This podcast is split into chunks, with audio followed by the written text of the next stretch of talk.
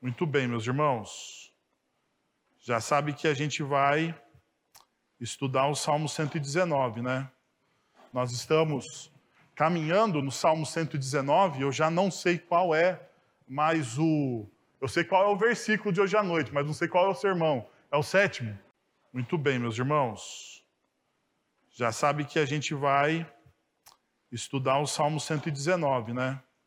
Nós estamos caminhando no Salmo 119, eu já não sei qual é. Muito bem, meus irmãos. Muito bem, meus irmãos. Já sabe que a gente vai estudar o Salmo 119, né? Nós estamos caminhando no Salmo 119, eu já não sei qual é mais o.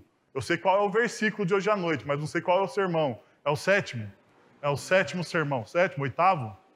Oitavo, obrigado. O pessoal aqui da técnica me assoprou aqui. Muito bem, oitavo sermão, falta alguns ainda. Temos chão aí, são 22, né? São 22, meu irmão, 22 estrofes, né? Cada estrofe é um, é um sermão. Quê? Não são 22? Porque são 11 domingos, pelo menos eu contei isso. Bom, depois a gente resolve isso, a gente chega lá, né? A gente chega lá, não fica, não fique, não fique, não se turbe o vosso coração por causa disso. A gente vai terminar, tá bom? A não ser que Jesus volte. 14? 14, então. Estão me avisando aqui 14. Depois eu confiro com os universitários. Mas a gente vai ver. Então, olha só, nós estamos estudando Salmo 119 a gente chamou ele de implacável pelo fato de ah, ele incentivar o seu leitor a derramar o seu coração ah, na presença de Deus e buscando a palavra do Senhor. Então, a ideia do implacável é isso. O Salmo 119 ele vai deixando, ele é mais ou menos como Tiago, ele vai deixando a gente sem ar. Eu não sei se foi a sua impressão hoje pela manhã, mas ao acabar o sermão hoje de manhã, eu estava meio sem ar. Não porque eu falei demais, porque eu preguei menos de uma hora hoje, hein? Então, eu já tenho aqui algo positivo para vocês. Não sei se eu consigo repetir isso duas vezes no mesmo domingo, mas né, ele vai deixando a gente sem ar e, e vai apertando e mostrando para a gente o quanto nós somos dependentes da palavra de Deus, o quanto nós precisamos da palavra de Deus. E hoje pela manhã, a minha tese foi essa: nem sempre a espiritualidade cristã, a meditação na palavra de Deus, a contemplação, a oração e louvores trazem paz. Existe dentro da espiritualidade cristã uma não paz. Uma não paz. E eu tentei provar isso para vocês. De duas formas. A primeira forma foi dizendo para vocês sobre a não paz e duas evidências, dois versículos bíblicos que falam a respeito dessa não paz. O primeiro versículo bíblico, a gente até pode, se você quiser mais tarde na sua casa, olhar para o contexto maior deste versículo, você vai perceber que Jesus ele está falando realmente de a dificuldades e adversidades. Então, Mateus capítulo 10, verso 34, Jesus está dizendo o seguinte: Não pense que vim trazer paz à terra, não vim trazer paz, mas espada. E daí você pode falar assim, mas poxa, mas será que Jesus está realmente dizendo essa, falando sobre essa realidade de espada, de luta, de adversidade, de confrontação? Se você olhar os versículos seguintes, e os anteriores, você vai ver essa realidade. Porque nos versículos anteriores ao versículo de número 34, você vai ver que Jesus está falando sobre confessar o nome dele.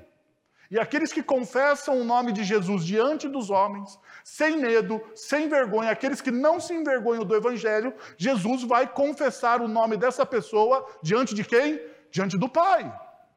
E daí Jesus ele continua a descorrer nessa ideia de confessar ah, o nome dele, de ah, dar testemunho a respeito do nome dele, e ele vai chegar no versículo 34, e pós o versículo 34, ele vai dizer exatamente que ah, ele não veio trazer paz, mas ele veio trazer espada, ele vai contra, colocar filho contra pai, pai contra filho, marido contra esposa, e por aí adiante. Porque existe um confronto no reino de Deus. Quando o reino de Deus se instala em algum lugar, quando o reino de Deus chega em algum lugar, existe uma ideia de contraste. O contraste daqueles que servem ao reino de Deus com o contraste daqueles que não servem ao reino de Deus. E a gente vê essa ideia de uma não paz ou de uma paz diferente que, o mundo oferece em João capítulo 14, verso 27. Uh, Deixo-lhes a paz, a minha paz lhes dou. Veja o que Jesus vai dizer: não a dou como o mundo dá. Em outras palavras, Jesus está dizendo: olha, a paz que eu estou entregando a vocês, a paz que eu estou dando a vocês, ela é completamente diferente da paz que o mundo diz que existe. Porque a paz que o mundo diz que existe é uma paz utópica, é um céu na terra, é um céu sem redentor, é um céu sem cruz. E essa paz que o mundo dá, de, um, de uma paz sem o redentor, sem cruz, sem sacrifício, não existe. Não existe. Essa paz que a nossa sociedade do politicamente correto prega, ela é utópica e ela não existe. Ela não existe. Porque se você for abraçar essa paz da nossa cultura, inevitavelmente você vai ah, você vai negociar os seus princípios e valores. Diante disso, eu mostrei que esse estado de não paz, ele tem a ver com realidades externas e internas. Ah, e a realidade externa é quando a gente olha para o texto de Romanos, capítulo 12, versículo 2, e quando Paulo vai dizer de maneira tão famosa, que a gente gosta tanto desse texto, né? mas ele vai dizer: olha, vocês não devem se conformar com o mundo vocês devem se tornar pessoas inconformadas. E perceba, você não se conformar com o mundo, você não adentrar ou não se, não, não se tornar uma pessoa adaptável a este mundo, te leva a um estado de conflito. E Paulo está dizendo isso. Você não deve, se você deseja. Agora perceba, a gente gosta muito da promessa desse texto, porque existe uma promessa nesse texto aqui. Ah, se você deseja experimentar a boa, perfeita e agradável vontade de Deus, não é isso? Mas essa promessa de boa, perfeita e agradável vontade de Deus, ela está condicionada ao quê? A não conformidade. A um estado de alerta onde você não se dobra aos valores deste mundo ou da nossa cultura, como você preferir.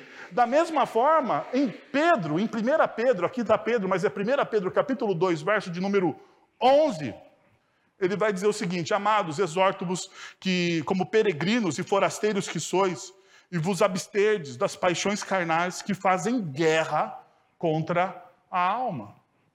Ou seja, você percebe que existe uma, uma ação, uma não paz externa mas existe também uma não paz interna. E eu vou dizer para vocês, a não paz externa, ela é um reflexo da sua paz, da sua não paz interna. Quanto mais em guerra internamente você estiver, quanto mais inclinado para a ação do Espírito Santo você estiver, mais inconformado com este mundo você vai ser. Então veja, diferente da nossa cultura a, a, popular evangélica, que se prega uma paz sobre todas as coisas, que venha para o evangelho e Jesus vai te tornar próspero, vai te dar paz, a sua família vai ser a best família, os seus relacionamentos serão os best relacionamentos. Você terá, perceba, o evangelho está fazendo uma contraproposta a tudo isso. Eu sei o risco de pregar isso, porque o risco de pregar esse tipo de sermão não é algo pop, não é algo bacana, não é algo que as pessoas saem daqui dizendo: olha, sermão de colinho de mamãe. Já viu o sermão? Não tem, não tem nada melhor do que colo de mãe, não é verdade? Pelo menos para mim, né? Eu já perdi minha mãe, mas eu lembro, eu tenho lembranças ah, sensoriais do colo da minha mãe cheiro ah, e tudo mais. Então, perceba, não existe nada melhor que colinho de mãe. Então, um sermão colinho de mãe é algo bom, mas esse sermão aqui não tem nada a ver, ou esse tipo de proposta do evangelho não tem nada a ver com colinho de mãe. Ele tira a gente do nosso conforto.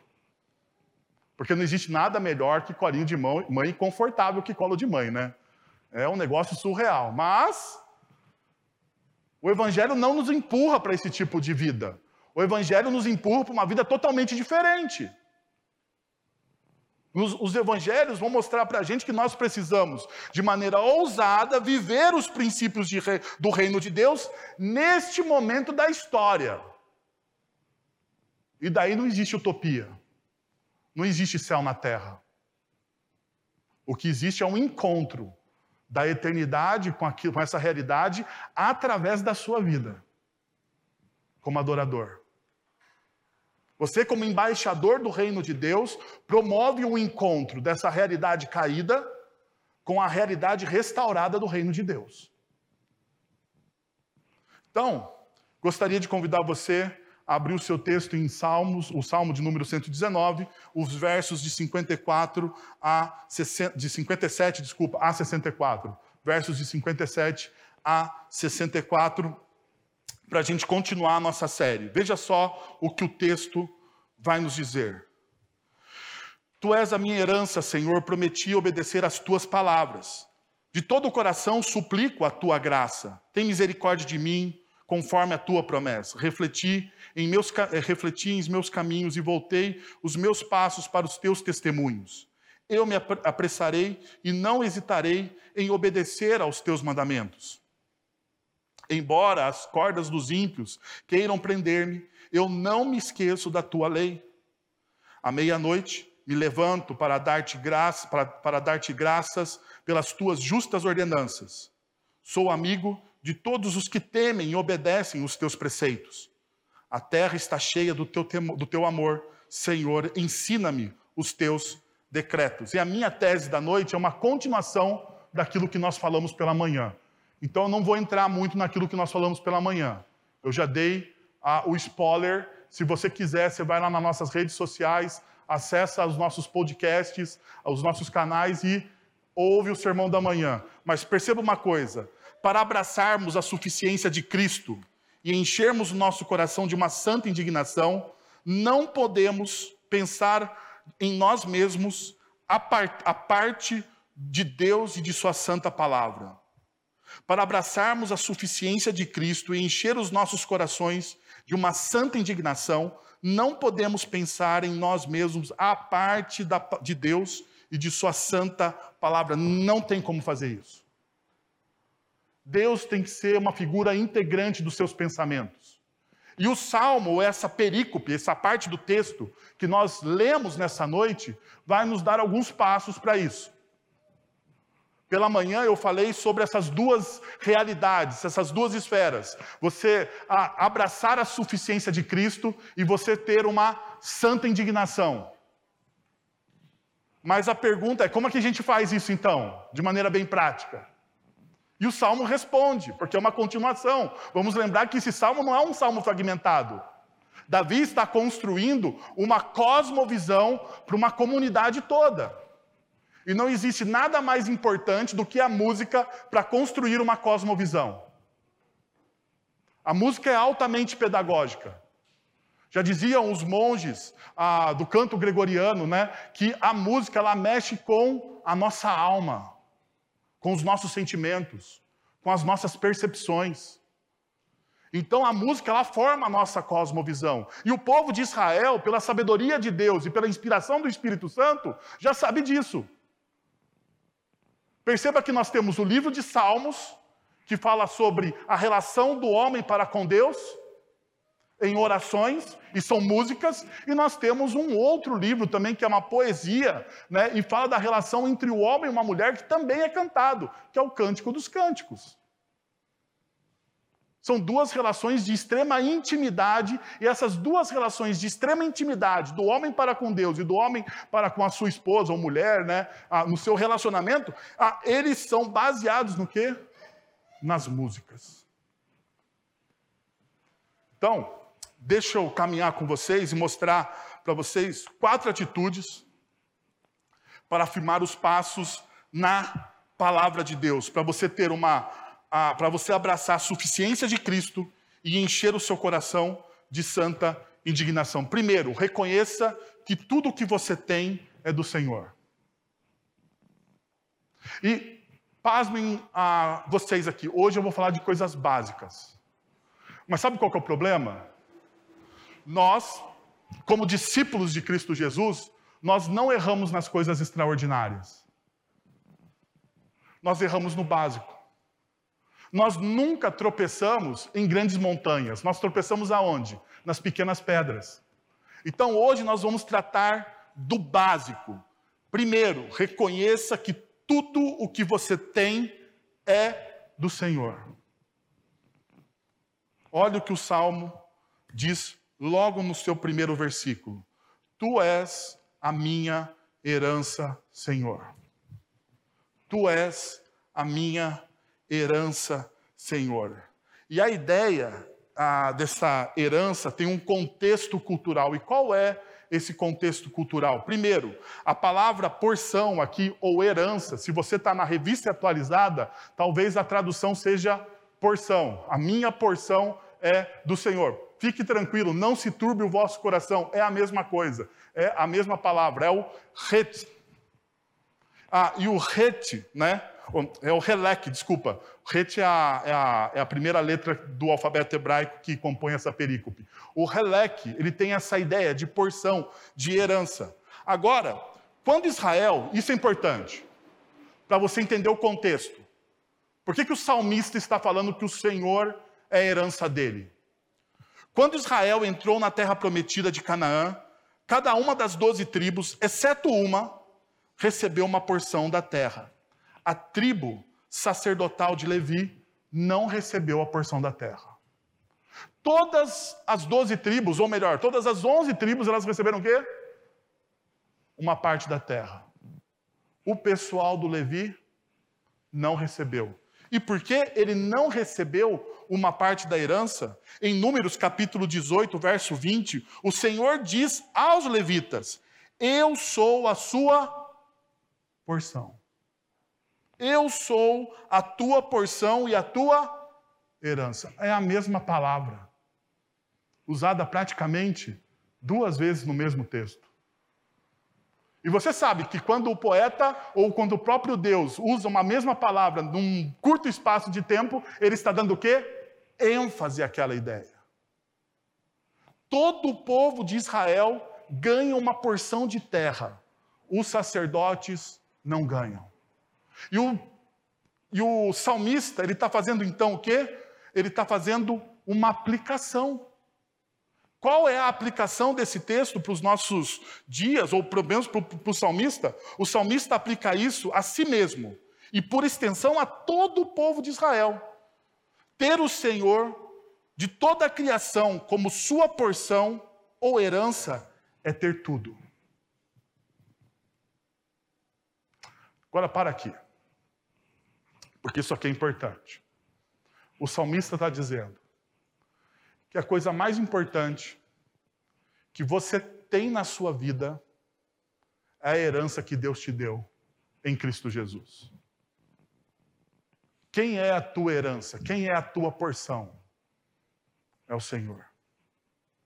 Então, se o Senhor não te desse absolutamente nada, se Ele não te abençoasse com absolutamente nada, nada, e eu quero que você seja sincero, que você não visse assim nada ah, dos milagres, da misericórdia, do amor, ah, de Deus, e Deus, na sua infinita ah, sabedoria, dissesse para você: a coisa mais importante que você tem na sua vida sou eu, o que, que você faria?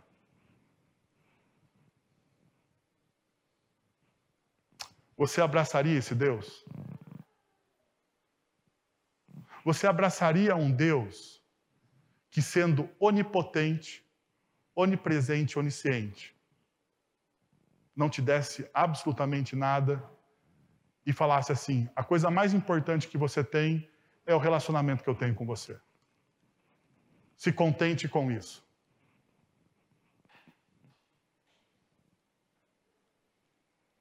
Qual seria a reação do seu coração?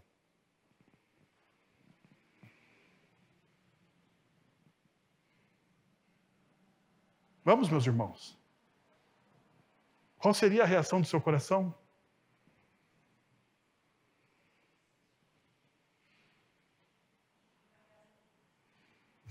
Decepção. Mas é exatamente isso. Não fique com medo, a gente ficaria altamente decepcionado. Porque você tendo um Deus que é altamente poderoso, Criador dos céus e da terra, ele está dizendo: o mais importante que você tem não é aquilo que eu posso lhe dar, o mais importante que você tem é o relacionamento que você tem comigo. Nós não aceitamos isso. Ainda mais dentro da nossa cultura altamente utilitarista. Nós tratamos Deus como um grande fast food ou como um grande supermercado. Nós chegamos na presença de Deus e nós queremos acessar a prateleira do meu casamento, a prateleira do relacionamentos com filhos, a prateleira do trabalho, a prateleira da vocação, a prateleira da saúde, e nós queremos pegar aquilo que Deus pode nos oferecer, mas se nós pudéssemos pegar aquilo que Deus nos dá e não nos relacionarmos com Ele, nós seríamos as pessoas mais felizes do mundo. Você duvida disso? Eu não. E o salmista está indo exatamente contra isso. Porque veja só, qual é o pressuposto pagão, idólatra, de você servir a um outro Deus? Qual é o pressuposto pagão idólatra de você servir a um outro Deus? Como que os outros deuses da cultura operam? Pelo medo.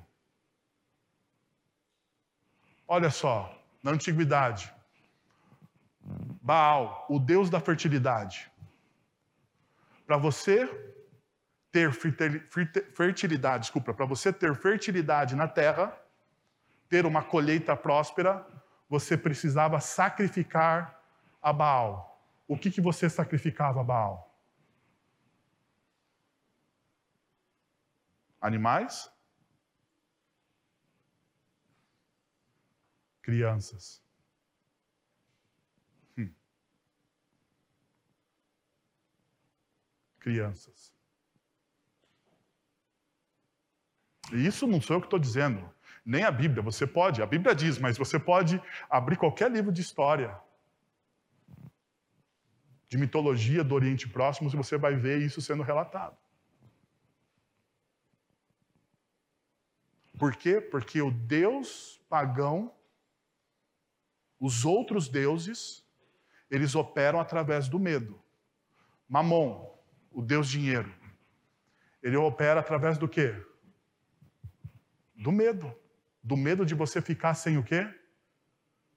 Sem o dinheiro. Por que, que as pessoas não são generosas? Já parou para pensar? Por que, que existe uma dificuldade das pessoas serem generosas? A primeira coisa que você pensa quando você vai ser generoso é o quê? Se eu der, vai faltar aqui. E daí você não dobra o seu coração. Você diz: Eu preciso, eu tenho medo, eu tenho medo de não ter para o amanhã. Mas espera aí, o Deus que você serve, ele não é altamente poderoso? Ele não é aquele que te sustenta? Não é isso que você diz? Não é isso que a Bíblia diz? A Bíblia não diz e não afirma que ele sabe exatamente o que você precisa. Deus não trabalha com seus desejos. Esqueça isso. Deus trabalha com aquilo que você de fato precisa. Deus não sabe aquilo que você de fato precisa. E Ele não vai suprir as suas necessidades. Então por que, que você tem medo de ser generoso?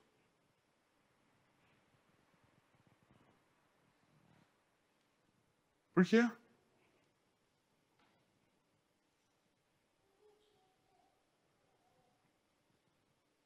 Por isso que Jesus vai dizer: você não pode servir aos dois senhores, porque você vai amar a um e vai odiar a quem? Odiar o outro. Não existe essa possibilidade. Então veja, o que o salmista está dizendo aqui é exatamente isso. Ele está falando: oh, o Senhor é minha herança, a coisa mais importante que eu tenho agora. E ele pega uma, uma, um exemplo histórico, que é a tribo de Levi, que não tem absolutamente nada, e essa tribo não ia depender da terra, essa tribo não ia depender do seu próprio esforço, essa tribo ia depender do que para ganhar a vida? Do que, que a tribo de Levi depende para ganhar a vida? Da fé. A tribo de Levi dependeria da fé em Deus soberano para ganhar a vida. Eles não têm naquela época, perceba, uma sociedade agrária, uma sociedade que vive da terra. Não ter terra é não ter identidade, não ter terra é não ter segurança. E daí Deus está dizendo: vocês vão viver pela fé. O que, que o salmista está dizendo aqui? Você é o povo de Deus? Você quer viver na suficiência de Cristo Jesus? Então viva pela fé. Seja o Senhor a sua herança. Veja, tem um outro desdobramento. A identidade do povo de Deus não estaria firmada nas suas posses, ou seja, na terra, mas sim em quem Deus é. A partir do momento que eu não, que eu não, não olho para aquilo, eu não firmo a minha identidade naquilo que eu tenho, mas eu firmo a minha identidade naquilo que Deus é, Deus é. O que Deus é? Deus é amor. Deus é gracioso, Deus é misericordioso, Deus é onipresente. Se eu afirmo a minha identidade nos atributos de Deus e aquilo que Deus é, e não naquilo que é transitório, perceba, eu não vou sofrer de baixa estima.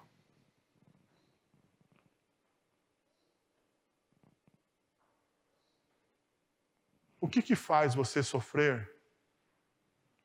Ah, o que, que bate no seu coração e abala a sua autoimagem? Já parou para pensar nisso? É você não possuir aquilo que a cultura diz que você tem que ter.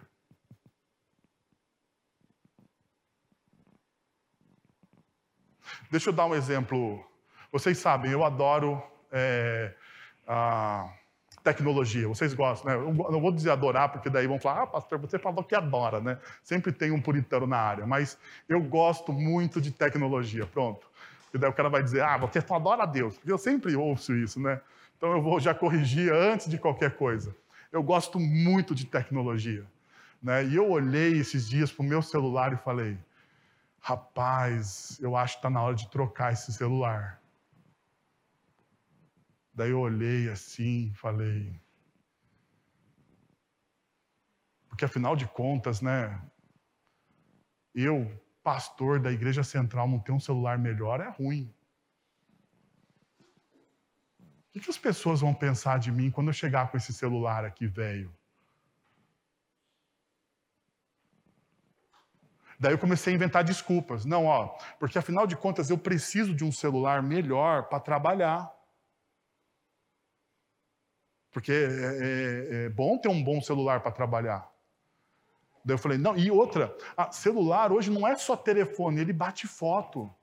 Né? E, poxa, eu tenho filhos pequenos, eu preciso de boas fotos dos meus filhos. Eu preciso, então, de um celular com uma câmera. Ao invés de ter duas câmeras, eu preciso de quatro câmeras no meu celular.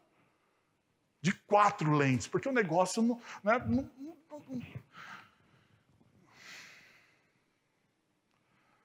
No final da discussão do meu solilóquio, lembra do solilóquio?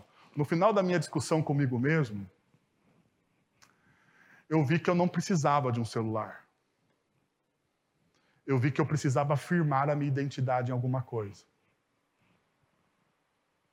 E como eu gosto muito de tecnologia, boa parte da minha identidade está afirmada no quê? Aquilo que eu tenho como tecnologia. Porque aquilo me dá prazer. A pergunta é: eu preciso disso? Não. O meu celular funciona ele tira fotos boas. A bateria dele ainda carrega mais de 90%. Ele demora dois dias para a bateria acabar. Eu falei, meu Deus do céu. É um pecado eu trocar de celular agora. É um pecado. porque não é aquilo que eu preciso. Vocês perceberam? Deus trabalha dessa forma com a gente. E a gente precisa entender essa realidade. Agora, veja, existe um outro desdobramento. O desapego nos leva a uma verdadeira adoração. Tudo o que temos, temos em nosso Deus. Então, quando eu paro de, de querer simplesmente desejar as coisas, porque a minha identidade, a minha identidade não, está mais forma, não, não está mais firmada nas coisas que eu possuo, mas a minha identidade está firmada naquilo que Deus é, cria-se uma sensação de desapego. Eu não preciso daquilo que as pessoas dizem que eu preciso. Eu não preciso. E tudo o que tenho, eu só tenho porque Deus me deu. A chave inverte. Aquilo que eu tenho, a partir desse momento, vai servir ao reino de Deus e não aos meus desejos. Aquilo que eu tenho vai servir às pessoas que eu amo e não simplesmente a mim. Porque veja, a cultura pós-moderna altamente narcisista que nós vivemos diz que você tem que ter coisas para servir a você, ao seu prazer, ao seu desejo, à sua vontade, à sua autoestima. E o grande problema da igreja evangélica brasileira, com essa teologia dos coaches, é que você tem que ter tudo para ser feliz na terra. Então, essa teologia do coach faz com que você faça o quê? Se torne uma pessoa muito mais consumista. Muito mais consumista. Ao invés de se tornar alguém desapegado dessas coisas. Veja, o Evangelho me leva para uma outra dimensão. E isso é tão verdade, é tão verdade, que uma das aplicações que Paulo vai fazer em Colossenses 3,17 é o seguinte: tudo o que fizerem, seja em palavras ou em ação, façam em nome do Senhor Jesus, dando por meio dele graças a Deus. Ou seja, tudo agora, se a minha vida está sendo direcionada, se a minha identidade está firmada no Deus Criador de todas as coisas, tudo que eu faço agora não é por mim mesmo. Tudo que eu estou fazendo agora, nesse exato momento, eu estou fazendo por meio de Cristo Jesus. E tudo que eu estou fazendo na minha vida cotidiana, nas minhas aquisições, nos meus sonhos, nos meus projetos, em tudo, tudo isso redunda em glória a Deus. Agora veja só como isso é importante. Se aquilo que você está fazendo na sua vida não está glorificando a Deus, você não deveria fazer. Você não deveria fazer. Perceberam? Vai te dando norte. Vai aparando as, as arestas. Vai mostrando de fato como você precisa trabalhar o seu coração. Então, veja, o Senhor, Ele é a sua porção. O Senhor é tudo para você. Isso aqui, gente, é básico. Isso aqui é básico. Segundo, coisa básica, busque o Senhor de todo o coração. Busque o Senhor de todo o coração. Veja só os versículos 58, 59 e 60 e as três primeiras frases. De todo o coração suplico a tua graça. Refleti em meus caminhos. Eu me, eu me apressei e não hesitarei. Veja, Todas essas expressões têm em seu âmago o desejo de uma busca profunda por Deus. O salmista suplica, reflete e corre na direção do amor de Deus. O salmista ele está demonstrando isso, ele está buscando isso.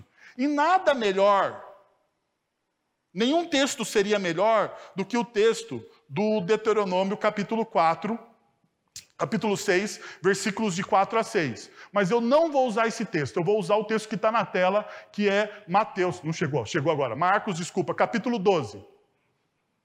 Que é a interpretação de Jesus de Deuteronômio, capítulo 6, versículos de 4 a 6.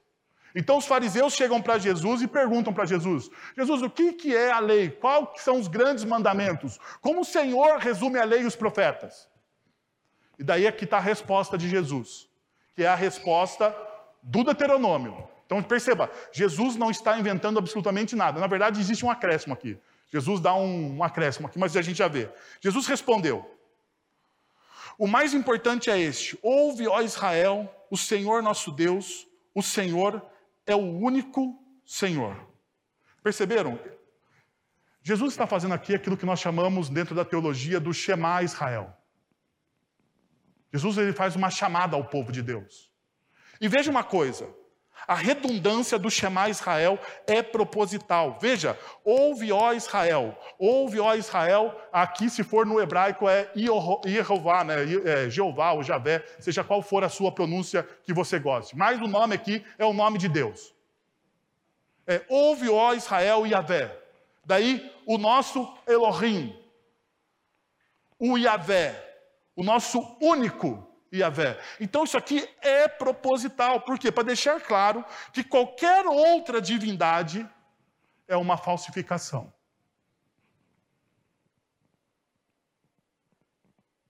Jesus está deixando exatamente muito claro isso. Veja só. No contexto de Deuteronômio, capítulo 6, o povo está saindo do Egito, não está? E Deus então precisa formar uma identidade a este povo, dizendo assim: olha, aqueles deuses que vocês conheceram no Egito, Ra, a, o deus Lua e tantos outros, né, o deus Nilo, tantos os outros deuses que os egípcios adoram, esses deuses aqui, eles são falsificações, cópias baratas do verdadeiro Deus. É o que Deuteronômio vai fazer. Agora veja uma coisa.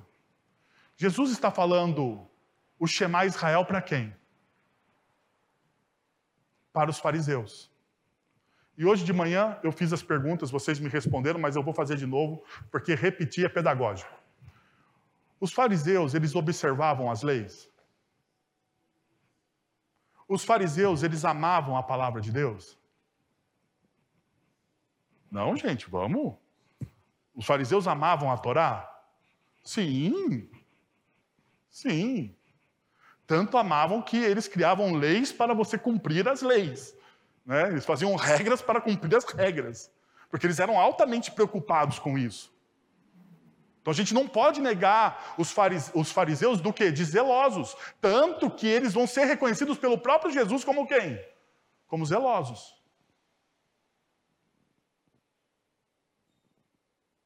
Mas você ser zeloso pela palavra demonstra amor por Deus e sensibilidade àquilo que Deus está fazendo na história? Sim ou não? Não.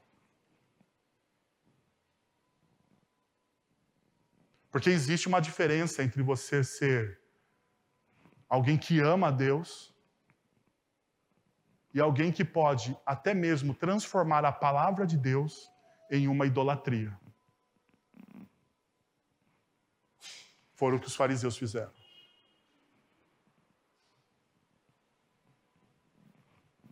Eles amavam mais a religião deles do que o Deus soberano. Então Jesus está chamando a um outro tipo, às vezes, de paganismo que existe.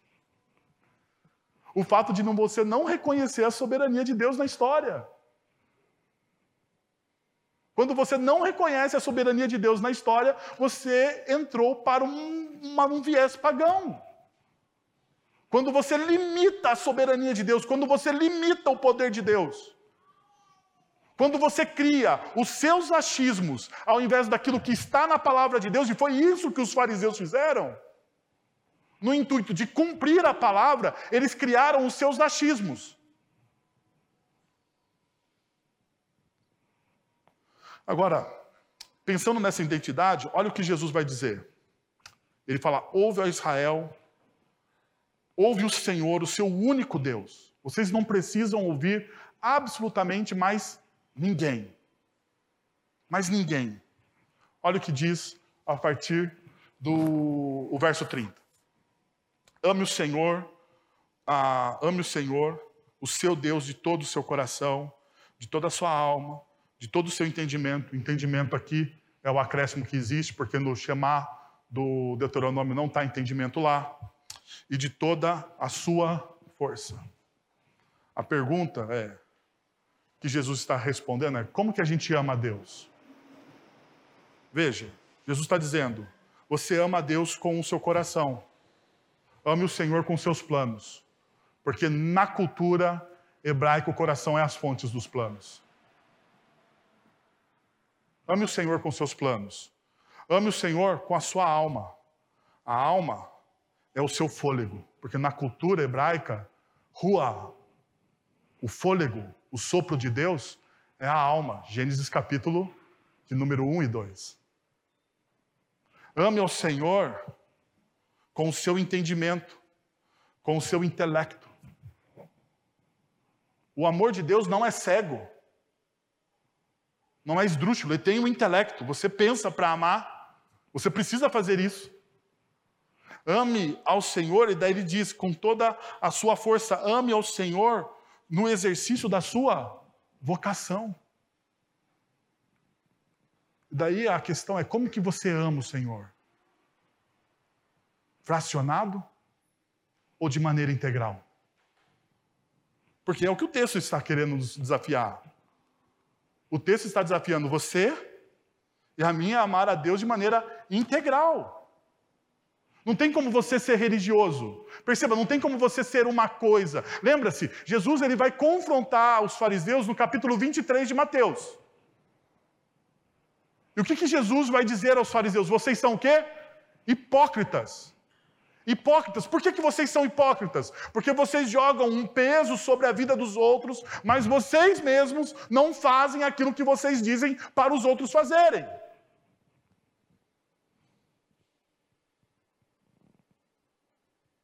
Porque não existe na vida do fariseu, do religioso, do pagão que está muitas vezes dentro da igreja e não se dobra à soberania de Deus, não existe de fato nele amor, porque ele fragmentou como se ama a Deus.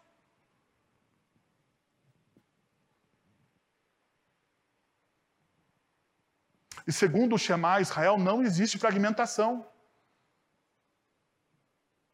Não existe. Então por isso que o salmista ele vai dizer o seguinte: olha, eu vou orar, eu vou correr, eu vou refletir, eu vou pensar, eu vou ser integral. E é o que o Salmo 119 está dizendo: eu vou ser integral no meu amor a Deus. Todo, toda a minha vida, tudo aquilo que eu sou, vai ser dedicado à glória de Deus, ao amor a Ele. Terceiro, a adoração não deve estar vinculada às circunstâncias. Olha o que o texto vai dizer. Embora as cordas dos ímpios queiram prender-me, eu não me esqueço da tua lei. À meia-noite me levanto para dar-te graças pelas tuas justas ordenanças. Perceba esses dois movimentos. Embora as cordas dos ímpios queiram prender-me, à meia-noite me levanto para dar-te graças.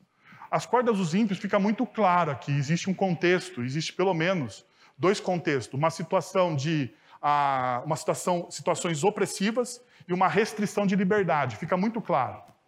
Agora, esse levantar-se à meia-noite é mais complicado. Por quê? Porque muitos dos, dos comentaristas, eles vão dizer o seguinte, não, o salmista é piedoso. O salmista é piedoso, então ele levanta para a oração da madrugada. Eu posso dizer, ok, isso acontece, né? Ah, ele tem uma raiz mais pentecostal, o salmista, e ele gosta de orar de madrugada, né? Não tem problema nenhum nisso. Ah, mas a gente precisa lembrar do contexto mais amplo desse texto. O contexto mais amplo desse texto, esse texto não está sendo escrito principalmente no exílio. Ele não é um salmo exílico.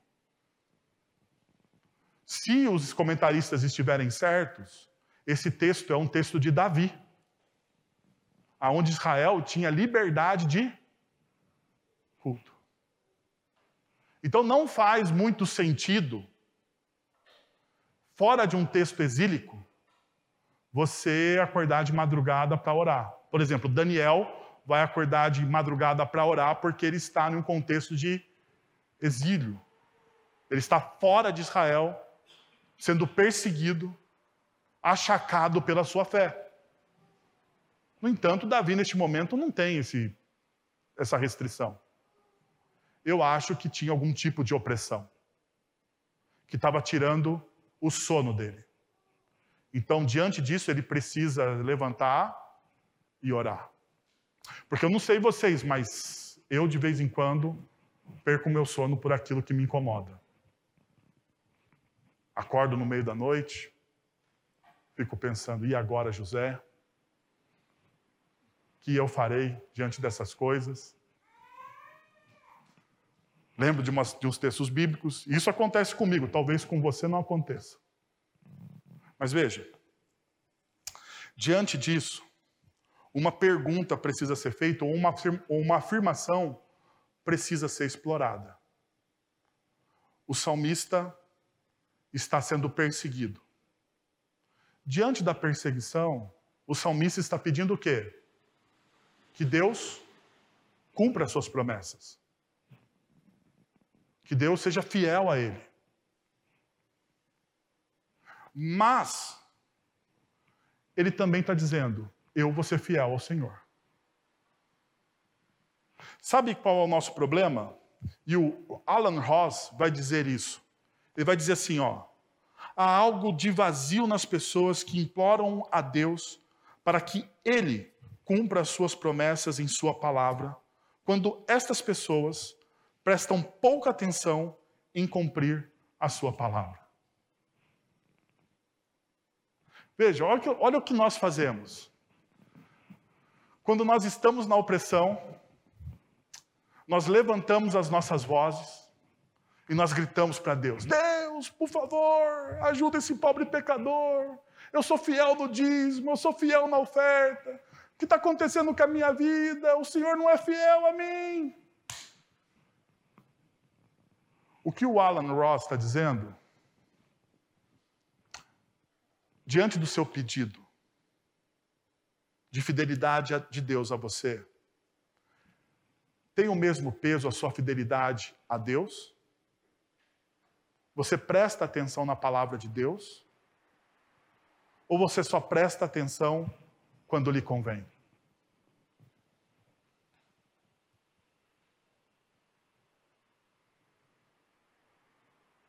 Porque, veja, adorar a Deus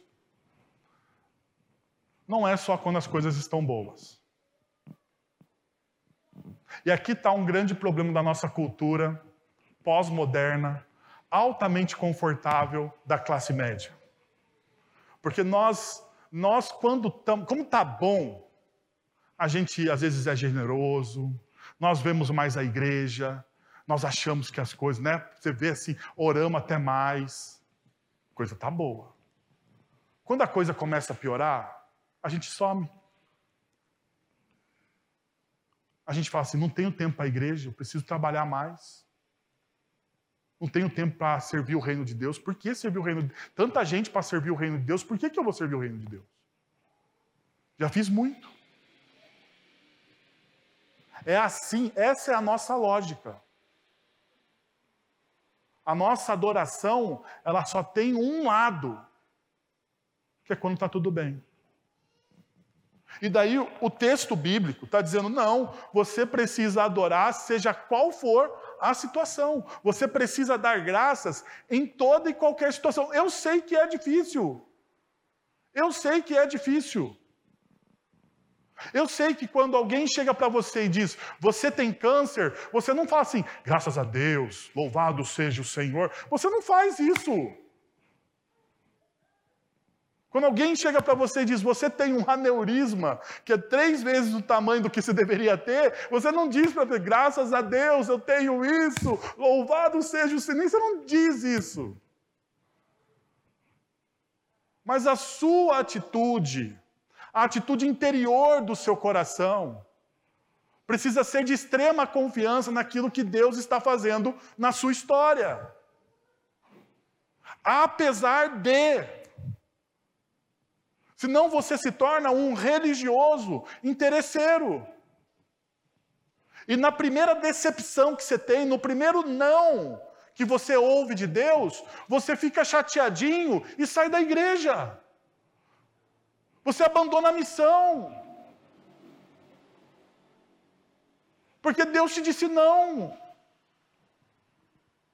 E você para então de confiar na soberania de Deus, porque afinal de contas, ah, como é que Deus pode dizer não para um filhinho querido dele?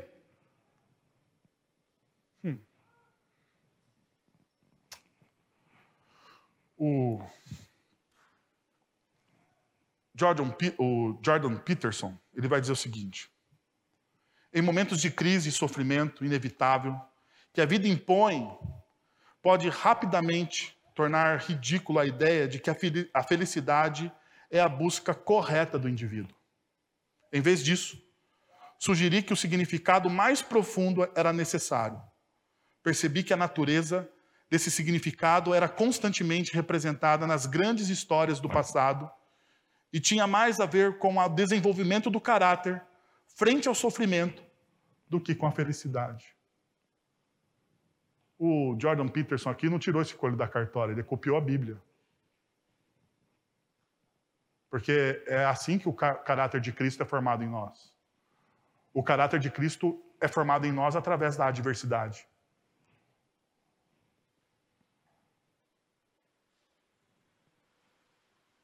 É fácil a vida desses escritores, né? Eles pegam algo que já foi escrito há muito tempo, dão uma carinha mais bonita e colocam. As pessoas, olha que legal, mas basta você ler a Bíblia.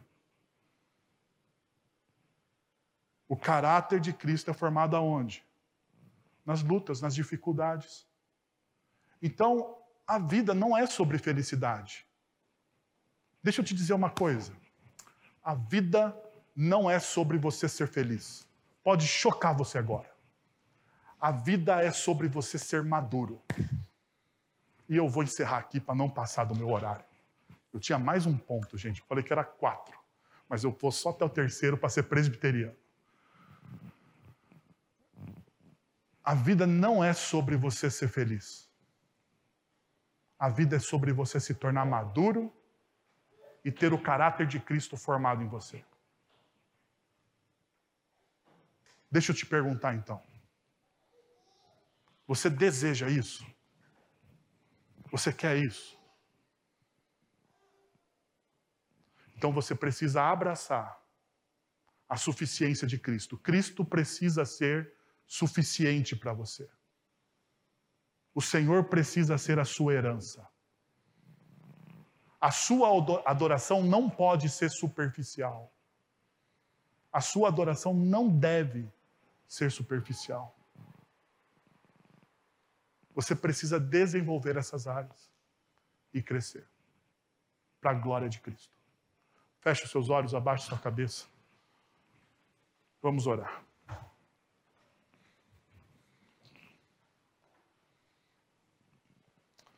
Pai, nós queremos te agradecer por esse tempo, aonde nós ouvimos a tua palavra, aonde nós nos refletimos sobre aquilo que o Senhor tem para o nosso coração.